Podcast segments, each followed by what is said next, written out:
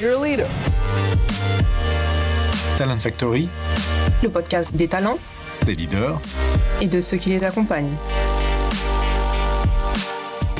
Talent Factory by Nelta. Bonjour et bienvenue dans la séquence Grand Témoin de Talent Factory. Aujourd'hui, après Laurent Chouin qui nous avait fait l'amitié d'ouvrir le bal en 2020, j'ai le grand plaisir, l'honneur d'interviewer Jean-Claude Legrand, directeur général des relations humaines de L'Oréal. Jean-Claude, bonjour et bienvenue dans Talent Factory. Bonjour à toi, Michel. Je le disais, c'est un grand plaisir. C'est aussi un peu d'émotion euh, de t'interviewer parce que, comme je te le disais tout à l'heure en préambule, euh, c'est un peu dans ton bureau euh, que le virage s'est fait pour Nelta, puisqu'à l'époque, on s'était rencontrés pour parler MOOC. C'était le, grand tsunami en 2012. Tout à fait, les MOOC. Et tu m'avais prophétisé pas mal de choses, notamment l'évolution des, des, métiers du talent management. C'est toi qui m'avais dit qu'aujourd'hui, on avait moins besoin de gens qui font des briques et plus de besoin de gens qui font des plans, du design et des parcours complets. Et c'est ce qu'on a fait. Cette, cette discussion, elle a résonné je longtemps. Je t'en félicite. Hein. Pas de m'avoir écouté, mais d'avoir eu le courage d'entreprendre et de mettre ça en œuvre. Bah écoute, c'était un, une très belle idée et un grand plaisir de le faire. Et donc, je reviens aujourd'hui sur les lieux du crime euh, pour s'interroger. Eh, bienvenue chez L'Oréal. Ensemble, en présentiel. En présentiel, avec toutes les distances de sécurité qui s'imposent. Euh, comme tu le sais, comme je te l'ai dit, on va, on va avoir plusieurs phases. On, on va, dans cet entretien, euh, aborder trois grandes thématiques habituelles dans le podcast, qui sont, un, ta trajectoire, pour essayer d'inspirer des gens qui voudraient avoir une carrière dans le talent management ou dans les ressources humaines. Deux, ta vision, tes conseils sur les grands enjeux, les tendances. Et puis trois, des bons plans si tu veux partager euh, des retours d'expérience, des partenaires, des bonnes pratiques euh, que tu as pu observer avec tes pairs. Et puis une dernière séquence qui est celle particulière, qui est spécifique à cet euh, entretien du grand témoin, dans laquelle on va essayer ensemble de prendre un peu de recul sur l'année qui vient de s'écouler et quelle année, et tirer, si c'est possible, si c'est pertinent, quelques enseignements pour l'année à venir. Et je terminerai également en te posant quelques questions euh, qu'on a collectées auprès des auditeurs habituels euh, du groupe LinkedIn de Nelta qui suivent le podcast et à qui on a dit qu'on allait te recevoir en janvier et ils ont listé quelques items qu'ils avaient envie de te poser. Alors, pour commencer, je pose d'habitude une première question qui est de se dire euh, présente-nous ton entreprise. Alors là, euh, je t'avoue que quand on parle de L'Oréal, euh, qui est probablement l'une des entreprises qui a la notoriété spontanée la plus élevée au monde, ce serait un peu déplacé. Je me suis dit que j'allais légèrement changer la question aujourd'hui. Est-ce que tu pourrais me dire ce que tu présenterais de L'Oréal à un ou une jeune diplômée si tu voulais le convaincre de vous rejoindre plutôt que d'aller chez Apple, par exemple? Alors, la première chose, c'est que je lui expliquerai que, contrairement à ce qu'il imagine, euh, L'Oréal, c'est euh, une quarantaine de marques, que la plus grande marque de produits de beauté du monde, euh, inventée par des L'Oréaliens il y a plus de 100 ans, est la marque, effectivement, L'Oréal Paris, mais que L'Oréal Paris, qui représente à peu près 5,5 milliards d'euros de chiffre d'affaires, n'est pas la seule marque du portefeuille. Et donc, je, la, je le surprendrai en parlant, ça dépend de quelle nationalité il est, mais s'il est français, je lui expliquerai que La Roche-Posay, euh, c'est une marque de L'Oréal. Euh, s'il est américain, je lui expliquerai que, je sais pas, CeraVe, qui est devenu en l'espace de deux ans une marque extrêmement connue aux États-Unis, ou Maybelline est une marque américaine euh, et en fait une marque du portefeuille de L'Oréal, je lui expliquerai que en Asie, euh, Shuemura, qui est une magnifique marque inventée par un, artiste, designer, euh, esthète japonais, est une marque l'oréalienne. Bon, donc je lui ferai toucher du doigt que L'Oréal, ce n'est pas que L'Oréal. Ouais. Hein, c'est aussi Armani, Saint-Laurent, Lancôme. Bon, donc je ne vais pas citer chacune des marques, mais cette diversité, cette diversité de notre portefeuille est à l'image de ce qu'on est. C'est-à-dire qu'on est devenu euh, ce numéro un mondial de la beauté. Hein, L'Oréal est malheureusement une des trop rares entreprises françaises leader mondial euh, d'une activité, et d'autant plus que cette activité est très concurrentielle. Hein, nous n'évoluons pas sur des marchés euh, régulés ou c'est des marchés d'État. Euh, nous ne travaillons pas avec le secteur public. Ce n'est pas un jugement, c'est un fait. Hein, pour qu'on puisse se parler, toi et moi, aujourd'hui, on vend 164 shampoings par seconde. Bon, donc il y, a toute une aventure humaine L'Oréal, c'est l'année dernière 2 milliards de produits, donc on en rediscutera peut-être, mais avec en plus quelque chose qu'on a démarré il y a déjà une vingtaine d'années, une grande responsabilité par rapport à la société. Hein, et pas uniquement, là aussi, euh, on en reparlera peut-être lié à cette année 2020, mais des phénomènes de mode ouais.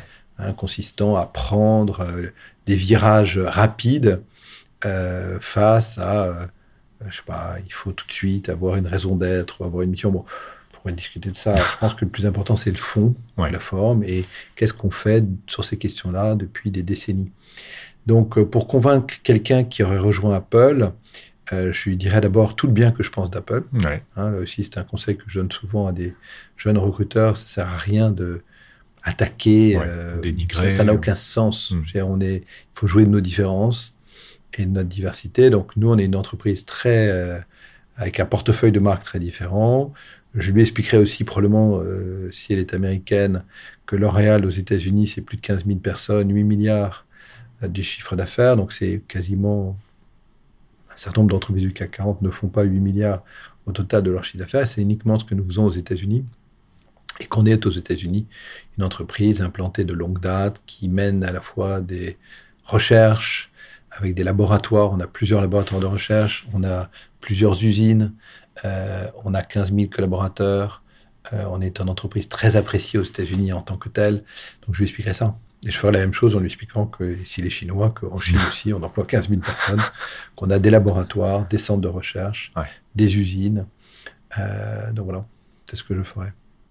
Et alors toi, comment tu es arrivé, tu es arrivé dans ce, ce grand jeu mondial de cet acteur leader du luxe, euh, de la santé, euh, je sais pas d'ailleurs comment on peut qualifier, vous êtes à la, à la, beauté, de la santé nous, la notre, beauté. notre, notre, euh, notre vision du monde, c'est de rendre le monde plus beau. Et on pense que c'est possible. Et on pense qu'on peut être beau et jeune, beau et vieux, Ouais. beau et blanc, beau et en situation de handicap. Il n'y a, pas une. Il y a justement euh, la beauté de L'Oréal, c'est qu'il n'y a pas une vision de la beauté. C'est ça. Euh, on- mais par contre, on voit comment nous, on essaye de rendre des choses plus belles. Euh, moi, je suis arrivé parce que justement, euh, je travaillais, euh, je travaillais dans une entreprise concurrente d'Apple et, et ça rend très humble parce que moi, j'ai vu des gens m'expliquant qu'Apple est une entreprise qui allait s'arrêter. Ouais. Hein, donc, au, à- au milieu des années 90, quand Steve Jobs quitte Apple, moi, j'ai vu la création de Next, j'ai vu des ordinateurs sortant de cette entreprise. J'ai vu euh, comment ils sont rentrés, comme il avait fait d'ailleurs avec Apple, d'abord dans le monde de la recherche et de l'éducation. Bon. Donc c'est toute une aventure. Je travaillais pour une grande entreprise euh, d'origine italienne qui s'appelait Olivetti. Je faisais de l'high-tech, j'avais jamais imaginé. En fait, c'est une série de rencontres Ouais. euh, qui m'ont amené complètement par hasard. J'adorais la technologie. Euh, je venais de passer plusieurs années dans la technologie. J'avais jamais imaginé. Et en fait, ce qui m'a convaincu, c'était euh, les valeurs et puis de rejoindre une grande entreprise euh, française. En fait, j'avais travaillé pour des entreprises étrangères et je me dis que ce serait une, expérience complètement différente. Je pense qu'aussi un des intérêts de, faire ce métier euh, lié aux autres et des ressources humaines, c'est de pouvoir l'exercer dans des secteurs d'activité différents et de s'enrichir de ces rencontres. Et je croyais déjà à l'époque, ce, ce qui est une conviction extrêmement forte aujourd'hui, à l'importance de la curiosité, des rencontres. Et donc, un peu par hasard. Je suis rentré ici. Maintenant, ce qui est amusant, tu vois, on est 26 ans plus tard. Mon patron de l'époque Ouais. vient depuis quelques, quelques jours, depuis trois jours, de rejoindre un bureau à côté du mien, ici, au siège du groupe, dont il était parti depuis plus de 12 ans. Ouais. Et donc, il y a aussi toute cette idée, tu vois, de. Tu l'as vu rentrer d'ailleurs tout à l'heure, de fraternité, de confraternité, d'être ensemble. Mhm. Il était mon patron il y a 26 ans dans le marché français, sur une marque qui s'appelait à l'époque Je mets, euh, qui a disparu maintenant parce qu'on l'a substitué à cette marque dont je parlais tout à l'heure qui s'appelle Maybelline. Euh, donc ça aussi, c'est une grande croyance qu'on a dans la, dans la force et la puissance de nos marques et d'un Ouais. métier qui est pour nous très noble, qui est le marketing. Puisque je pense que pour les gens qui connaissent Maybelline, ils imaginent tout de suite Maybelline New York. Maybelline vient de Memphis dans le Tennessee. Ouais. C'est quand on a racheté Maybelline il y a 30 ans qu'on a décidé d'en faire une marque new-yorkaise avec toute l'énergie, la vision new-yorkaise des choses, avec les plus et les moins. Euh, et donc, euh, ce dirigeant travaillait avec moi, il était mon patron à l'époque, il revenait de Russie. Il a pu, depuis refait trois fois le tour du monde. Mais euh, c'est amusant de se retrouver euh, 26 ans plus tard, de nouveau ensemble. C'est toute une aventure humaine, de liens. Et donc voilà, c'est la raison pour laquelle j'ai dédié le plus clair de mon temps ma carrière professionnelle à L'Oréal. Oui. Et maintenant, je suis vieux, donc c'est ça qui est amusant. En tout cas, je suis je suis très expérimenté. C'est la belle façon de le dire et je reconnais là tout le talent marketing de L'Oréal. Je te félicite. J'imagine qu'on vient pour les raisons que tu viens d'évoquer, mais on reste pas 26 ans euh, rien que pour ça. J'imagine qu'il y a eu donc des rencontres, tu viens d'en parler, hein, ton ancien patron. Beaucoup de rencontres, beaucoup de paris, euh, voilà, si tu veux. Et ensuite, il y a une autre idée qui est fondamentale quand tu fais mon métier, c'est la chance extraordinaire d'avoir du long terme. Mm. Hein, C'est-à-dire de pouvoir faire des choses. Quand il y a presque maintenant 20 ans, on me laisse avoir des moyens humains, financiers et commencer à, être extrêmement actif sur un sujet qui est maintenant plus connu, qui est ce sujet de la diversité, euh, de l'inclusion, euh, de l'égalité des chances, de la non-discrimination, je dois dire que j'ai pas trouvé beaucoup d'écho euh, ici en France sur ces questions-là. J'ai très vite pu travailler, des moyens aux États-Unis, des moyens en Amérique latine à l'époque, Brésil notamment. Euh, c'est intéressant de regarder sur une période de 15 ans, 20 ans. 20 ans, c'est une génération. Euh, quand on me demande pourquoi je suis arrivé sur ce sujet, bah, je suis arrivé parce que j'ai rencontré Richard Descoings, qu'on a décidé à l'époque, nous, L'Oréal, d'aider Richard. C'était la création des, des filières CEP, donc dites ZEP, euh, qu'on est une des premières entreprises à avoir soutenu. Bon, on est une des seules à l'être restée pendant 20 ans. L'année dernière, malheureusement, les, entretiens n'ont pas pu avoir lieu, mais pendant toutes ces années, euh, je me suis personnellement investi, pas uniquement l'argent de mon entreprise, et donc euh, hmm. euh, nous ne sommes que deux. Il y a un autre DRH qui, pendant 20 ans, a fait tous les ans, a consacré une journée, une demi-journée à faire passer des entretiens aux, à, ces, jeunes. On va peut-être le citer. C'est Philippe Cabanette. C'est effectivement, c'est un grand honneur D'ailleurs, je profite, si jamais tu écoutes Philippe, de te saluer. Et donc, effectivement, Philippe Cabanette et moi euh, avons jamais euh, lâché, découvert Richard il y a 20 ans et jamais lâché cette aventure commune. Conjointe, Philippe a été encore plus loin. Il a créé une fondation. Il, rend et give back, comme on dirait aujourd'hui, beaucoup à Sciences Po Paris. Et je le félicite pour cette fantastique initiative. Il est un formidable DRH. Il a fait mille trucs. Et donc, si tu veux, c'est toute une aventure parce que c'est de s'accrocher, euh, c'est de s'accrocher à un projet. Malheureusement, on n'a pas réussi à complètement l'étendre dans toutes les grandes écoles françaises. Donc c'est pour ça que maintenant tout le monde se regarde en disant euh, je comprends pas euh, pourquoi c'est pas plus, pourquoi c'est pas pourquoi il y en a pas dans d'autres écoles? Mais bon, il fallait commencer, il fallait commencer par commencer. Donc voilà. Et donc sinon, effectivement, tu restes 26 ans parce que tu as la possibilité d'agir. Tu as la possibilité de mener des transformations. Tu es aussi jugé sur des résultats du long terme. Hmm. tu veux, moi, je mesure euh, tous les jours euh, l'énorme opportunité, chance, euh, possibilité qui m'a été donnée de pouvoir travailler dans ce long terme.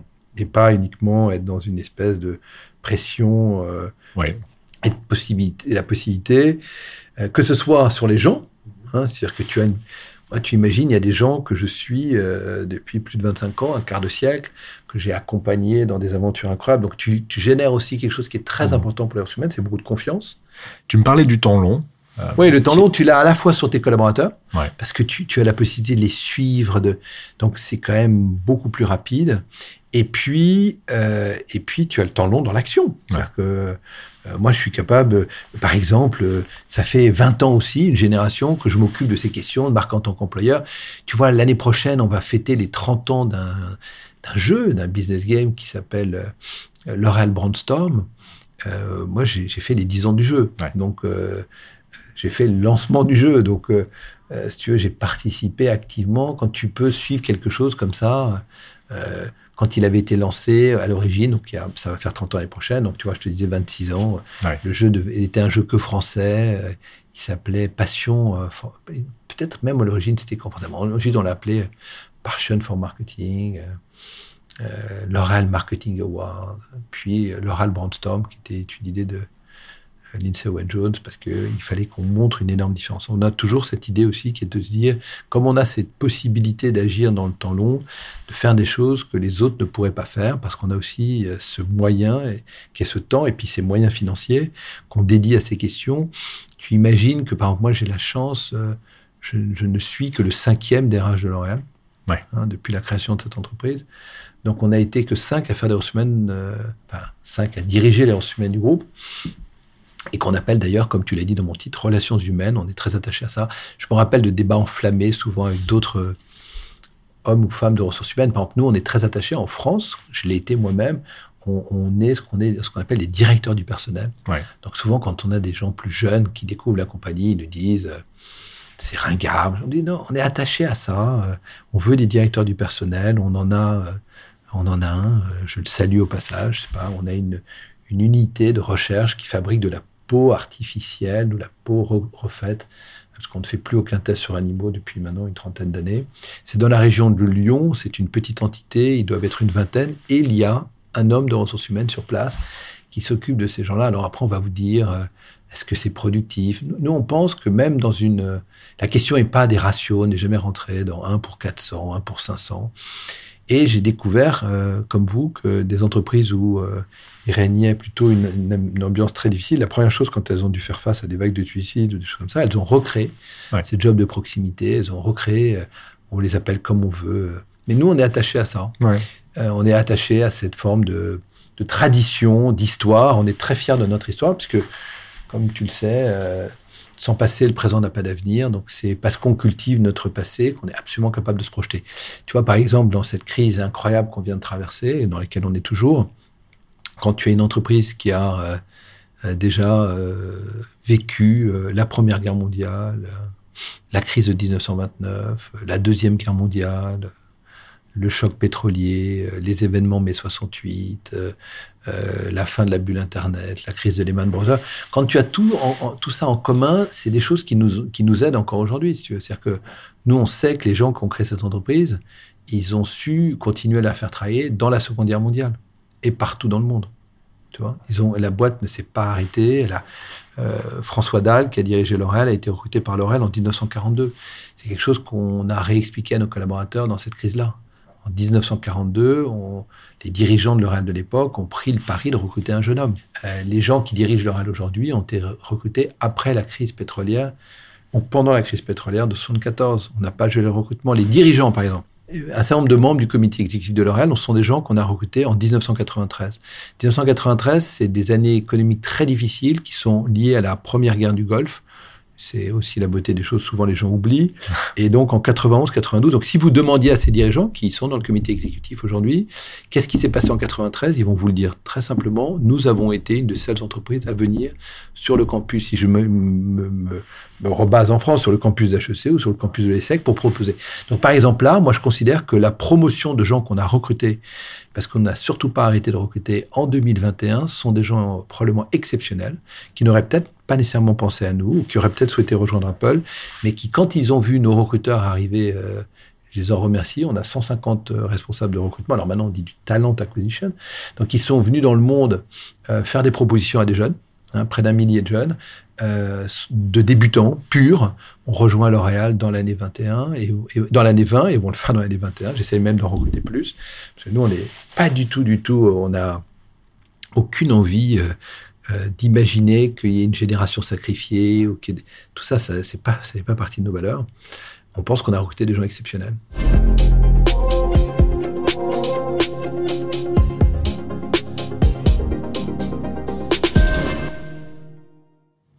Ce qui me bluff à la fois quand je t'écoute et puis avec euh, le, peu de choses que je sais du groupe, mmh. euh, c'est la capacité à mettre tout ça à l'échelle. Euh, je m'explique. on est en train de mener actuellement pour un client un benchmark pour construire un graduate programme. Et on rencontre une quinzaine d'entreprises et tu m'as mis en relation avec Eva Azoulay. Puisqu'on a, on a ce MT voilà. pour se mettre en truc anglo-saxon. Euh, et, et, pour, euh, sur cette quinzaine d'entreprises qu'on a rencontrées, euh, la question à chaque fois pour essayer de comprendre leur dispositif, c'est de dire combien de personnes vous incluez dans un de programme par an. Alors, selon les boîtes, c'est 4, 5, 6, 10, 12. Les plus aventureux, c'est 20. Hmm. Et, quand je parle avec Eva, elle me dit, nous, c'est 1000. Ouais. et moi, je trouve pas ça assez, pour te dire la vérité. Parce que c'est l'essence même. Parce que nous, on considère que la beauté, c'est un métier compliqué. Ouais. Euh, que contrairement au mot cosmétique qui veut dire dans notre euh, imaginaire français superficiel, pour apprendre notre métier, il faut du temps et il faut qu'on donne le temps aux gens. Tu vois, moi, je, fais en sorte, par exemple, qu'on ne juge pas les gens avant deux ans euh, pour pas porter des jugements trop hâtifs.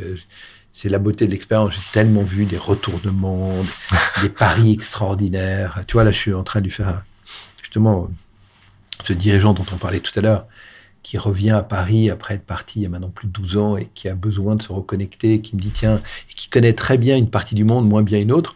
Je suis en train de lui faire une liste d'une vingtaine ou une trentaine de, talents qu'il ne connaît pas.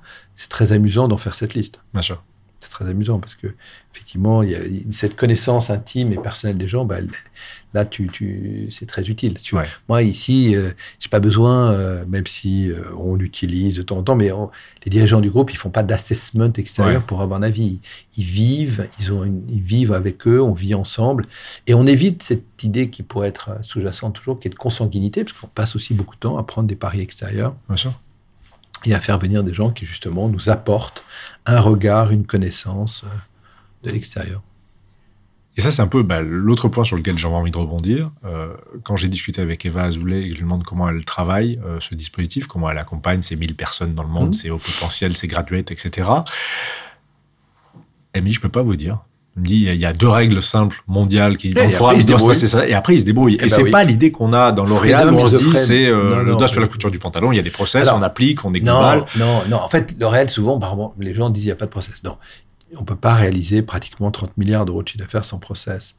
Mais la différence qu'on a, nous, et c'est ce qu'Eva a dû vouloir vous dire, te dire, c'est que nous, le process n'est pas, euh, n'est pas la quintessence de notre façon de penser. C'est que le process, il est à notre service et nous, on n'est pas au service du process. C'est ce renversement qui fait toute la différence. C'est que nous, on reste absolument persuadés. Tu vois, là, on est en train de travailler, on refinalise. On l'avait fait après un exercice très intéressant d'ailleurs une plateforme d'idéation qu'on avait mise en place en 2019, qui avait, qui avait à peu près 1600 personnes qui travaillent dans l'univers des ressources humaines, donc qui ont contribué tous, parce que moi, je, en fait, c'est aussi quelque chose que j'essaie de faire dans mes responsabilités, c'est toujours d'essayer de faire des choses que je n'ai pas connues quand moi j'étais plus jeune. D'accord. Hein, tu vois, c'est de se dire, par exemple, euh, quand j'ai travaillé dans cette entreprise multinationale avant, est-ce qu'en tant que jeune RH français, ça intéressait le siège qui était pourtant pas bien loin, puisqu'il était à l'époque en Italie Réponse non. Hmm. Je me débrouillais, j'étais dans mon marché local, je les voyais vaguement, ils passaient. Bon, bah, quand moi je me comporte, quand je, voyage, je fais bien sûr le contraire. C'est-à-dire que je vais pas uniquement voir le comité de direction, je vois l'ensemble des gens, on fait des tables rondes et on les fait maintenant de façon virtuelle. On avait déjà commencé à faire des voyages virtuels, on les a bien sûr accélérés pendant l'année l'année 2020 et dès le début de 21, tu vois, on est à peine dans ce mois de janvier, on a déjà été en Inde, on a déjà été en Italie, tous ensemble. Donc, euh, bon, on fait ces voyages virtuels. Ça n'a bien sûr absolument pas le charme des voyages, mais en tout cas, ça permet de maintenir le contact et d'avoir pas mal euh, de retour du terrain et de se connecter. Euh, maintenant, c'est surtout valable quand tu connais déjà bien l'Inde ou l'Italie. Si tu as jamais été Italie, c'est déjà plus compliqué. Bon, c'est pour ça qu'on veut absolument, dès qu'on pourra, permettre aux gens de revoyager. Et donc, euh, pour revenir à, l'idée de se comporter, l'idée du départ, c'est de se dire est-ce que un jeune recruteur colombien ou est-ce qu'un jeune RH chinois, je suis bien capable d'écouter ces idées? Réponse non. Donc, on a mis en place cette plateforme d'idéation, ce qui a permis à tout le monde de pouvoir d'abord suivre le processus de, ce processus d'idéation, puis surtout de poster ses idées et de faire part de ses idées. Hmm. Euh, cependant, euh, la crise de 20, de 20 a complètement remis en cause plein de choses qu'on avait imaginées. D'autres non. D'ailleurs, c'est amusant parce que des idées qui avaient émergé, c'est quelque chose qui est testé par Microsoft au Japon et Unilever en Nouvelle-Zélande depuis quelques mois, qui est la fameuse semaine de 4 jours. Ouais. c'est un, un, test, quelque chose qui a l'air de beaucoup intéresser les ressources humaines, enfin en tout cas les gens de ressources humaines. Donc on suit ça de près, et en fait on a repensé les choses à l'aune de la crise, et le cœur de notre pensée RH est celle de se dire, on met la personne dans le driver seat. C'est-à-dire que c'est vraiment l'individu est au cœur de nos préoccupations. Et en fait, si tu veux, si je regarde cela aussi sur un temps long, et tu vois qu'il y a beaucoup de proximité avec d'autres grandes entreprises françaises qui, pour certaines, parlent de double projets. Voilà. En fait, pour nous, l'idée, c'est pas de parler, c'est de pas s'éloigner de ces valeurs-là. Hein, c'est-à-dire que quand on dit on attache autant d'importance à l'économie qu'au social, démontre-le. Hein. c'est pour ça, tu vois, qu'on a mis en place, et là, on est en train de complètement l'accélérer un grand programme qui s'appelle Share and Care, qui a été lancé il y a une petite dizaine d'années. Il a été mis en œuvre 2012-2013. Donc ça fait presque dix ans maintenant. Et ce programme-là, l'idée, c'est ça aussi la beauté de travailler les uns avec les autres, c'est que c'est pas comme si c'était pas mon idée, donc du coup l'idée du, directeur des ressources d'avant. Pas du tout.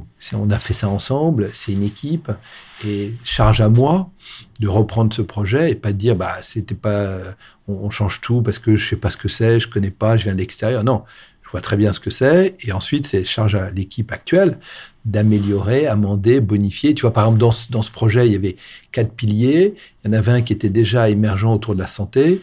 Bah, en fait, l'idée était simple. Dès 2018-2019, il y avait un virage de renforcer cette idée de santé au travail. Voilà, parce que là aussi, on a des, on a des pratiques qui sont. Ça me fait rire maintenant, parce que perçu par d'autres, ça paraissait un peu ringard. Mais tu vois, nous, on était très attachés à maintenir le lien avec nos assistantes sociales. Nous avons des assistantes sociales avec des médecins du travail. Nous avons des médecins du travail. Bon, mais sauf que c'était très important pour nous. C'était pas un petit truc sur le côté en disant ça, euh, la médecine du travail, on n'y croit pas. Bon, en plus, il se trouve que juste avant d'entrer dans la crise du Covid, par exemple, ici en France, on en avait, on avait renforcé le maillage, on avait recruté des nouvelles infirmières. Bon, ça a été plus qu'utile dans la crise du Covid. Bien sûr. Et ça l'est toujours. Sur ton périmètre aujourd'hui, euh, relations humaines, Ouais. euh, ça constitue une équipe de combien de personnes pour euh, euh, faire la talent acquisition, le talent management En fait, si euh, tu veux, tu as deux équipes dans les ressources humaines du groupe. Tu as ce qu'on appelle la direction générale des ressources humaines, Ouais. qui travaille directement avec moi ici, euh, basée pour la plupart à Paris, mais pas uniquement. Donc, donc la direction générale des ressources humaines, qui effectivement, par ses grands métiers, donc par ce grand métier du talent acquisition, ce grand métier du social, ce grand métier de l'éducation permanente, ce grand métier du CNB. Bon, donc il y a un certain nombre de grands métiers, de grandes fonctions. Euh, c'est environ euh, euh, 120, 130 personnes, 150 D'accord. personnes. Hein, oui, plus de 150 personnes, presque même euh, de mémoire, je crois qu'on. Bon, on va dire entre 150 et 200 personnes. On verra comment évolue le budget. Euh, et ensuite, le, le- le gros de la troupe, il est sur le terrain. Ouais.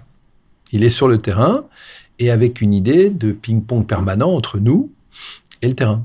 Maintenant, il y a des endroits où, quand même, les choses sont très top-down. Par exemple, dans euh, Talent Acquisition, je, je n'attends pas euh, de mes amis anglais, et Dieu sait qu'ils en ont souvent la tentation, de réinventer Brandstorm, dont je Mhm. parlais tout à l'heure, qui est un jeu qui a été joué par 50 000 étudiants dans le monde l'année dernière. On pense le doubler cette année, qui est devenu une référence. Que là aussi, par exemple, dans cet univers du business game, j'ai vu beaucoup de choses dans ces 20 dernières années Ouais.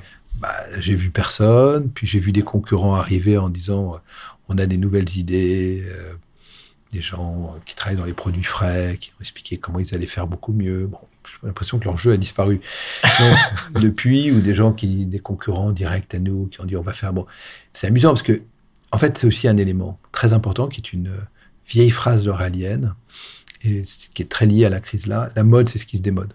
Hein, donc nous, on ne fait pas d'effet de mode. Donc on, on pense que pour euh, parler de nous, euh, sélectionner, identifier, puis recruter euh, des talents dans le monde entier, cette idée d'un jeu d'entreprise, c'était une bonne idée. Maintenant, entre ce qui était euh, passion pour le marketing il y a euh, 25 ans ou 30 ans et ce qui est devenu l'Oral Brainstorm, totalement digitalisé, qui est une expérience dans laquelle on, on a des connexions pour former les gens au travers de nos outils d'e-learning. Et puis des tests. Enfin bon, c'est un truc incroyable de, de- à la fois de, de complexité, mais surtout de puissance, d'in- d'intérêt mutuel entre cet intérêt mutuel entre des entre des candidats et nous. Bah, ça n'a plus rien à voir, mais parce que justement, c'est la beauté de réinventer. euh, Bien sûr. tout le monde imagine bien que le LCF d'aujourd'hui n'est pas tout à fait le LCF d'hier. Il a changé plusieurs fois. Euh, euh, Aujourd'hui, plus personne ne veut avoir du plastique dans les mains. Tout est recyclable, tout est rechargeable. Enfin bon, c'est un autre monde. Et donc, c'est comment nous on pense et on est absolument persuadé que justement euh, le progrès, euh, la croissance sont pas incompatibles avec essayer de faire les choses mieux, plus respectueusement. Euh, voilà, moi je fais partie d'une génération qui n'avait pas cette idée en tête qui les a découverts en chemin. Alors maintenant, la question, c'est comment on les met en œuvre, comment on les, on les prend réellement en charge. Voilà, c'est ça qui est important. Donc, pour revenir à ta question, on a euh, euh, environ 150-200 personnes qui travaillent centralement dans les ressources humaines, et puis ensuite, tout le reste est décentralisé, ou dans des zones géographiques. Et là, on est en train de finir notre euh, une mue. Là aussi, tu vois, c'est toujours pareil, c'est des choses qui prennent du temps. À partir de 2013, donc il y a huit ans maintenant, on a décidé que nos zones géographiques n'avaient pas de raison d'être à Paris. Donc on a emmené l'Asie en Asie, l'Amérique latine en Amérique latine, l'Amérique du Nord en Amérique du Nord. C'est un choix stratégique qui a été fait par Jean-Paul Lebon.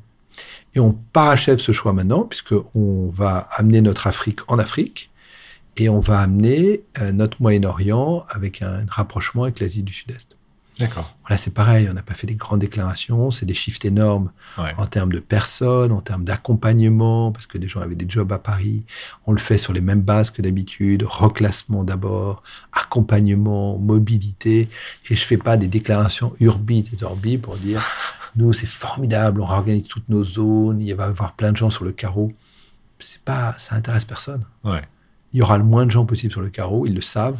C'est aussi une des raisons, c'est le contrat moral, c'est le contrat social qu'on a avec nos collaborateurs. Et donc, ah, souvent une question m'est posée en disant oui, non, mais d'accord, mais ça c'est du vieux modèle, une carrière dans un groupe. Mais moi, je peux vous présenter, là, j'étais ce matin, le, ce Coréen américain dont je parlais, qui a 40 ans, il travaille déjà pour nous depuis 16 ans. Faut lui demander comment, depuis 16 ans, il a changé déjà quatre fois de pays, euh, trois fois de métier, euh, quatre fois de division. Comment il a vu des choses aussi différentes. C'est la raison pour laquelle, si vous êtes capable de faire ça, les gens sont tout à fait passionnés. Il n'y a pas d'obligation de changer d'entreprise. C'est parce que la gestion est si mal assurée que les gens, ils font leur carrière eux-mêmes et qu'ils vont ailleurs. Mais si vous avez euh, cette capacité de le faire, je vous encourage à le faire parce qu'il n'y a aucune raison que les gens partent. C'est s'ils sont bien traités, bien gérés, bien accompagnés, bien formés, ben ils restent chez vous. Bien sûr. Ouais. C'est quand ils sont mal gérés qu'ils partent. voilà, c'est tout. Et quand nous, on perd des gens, on considère que c'est parce qu'on les a mal gérés. On n'a pas la science infuse. Mais par contre, on sait que quand ils restent longtemps, ça en fait des gens beaucoup plus forts. Et quand on a des gens plus forts, bah, on reste le, on va être pour la, je sais pas, euh, 32e année de suite, le leader mondial de la beauté. Parce que là aussi, c'est amusant. Hein, on n'est pas né leader mondial de la beauté. On était une start-up française, euh, née euh, au début du XXe siècle, rue du Louvre, à Paris, euh, dans un petit appart, euh, où Eugène Schweller euh, vivait. Puis ensuite, il travaillait la nuit, le jour. Il fabriquait ses premiers produits, il les livrait lui-même chez des coiffeurs. C'est ça, être un entrepreneur. Hein, Et comment on est dans un garage à Silicon Valley ou dans un petit appartement rue du Louvre et qu'on garde cet état d'esprit. Ça aussi, on pourra en discuter en devenant une entreprise, euh, entre guillemets, internationale qui perd surtout pas cette capacité à entreprendre, de s'émerveiller et de démarrer euh, des choses tous les jours. Parce qu'en plus, on pense que la beauté, c'est un métier absolument passionnant. Parce qu'on pense qu'on peut changer le monde. C'est pour ça que je suis toujours là. C'est la fin de ce premier épisode d'entretien avec notre grand témoin 2021, Jean-Claude Legrand, directeur des relations humaines de L'Oréal. Rendez-vous très prochainement pour la suite de cet entretien avec des conseils, des éclairages, une prise de recul, des conseils de lecture et quelques enseignements à tirer pour l'année 2021.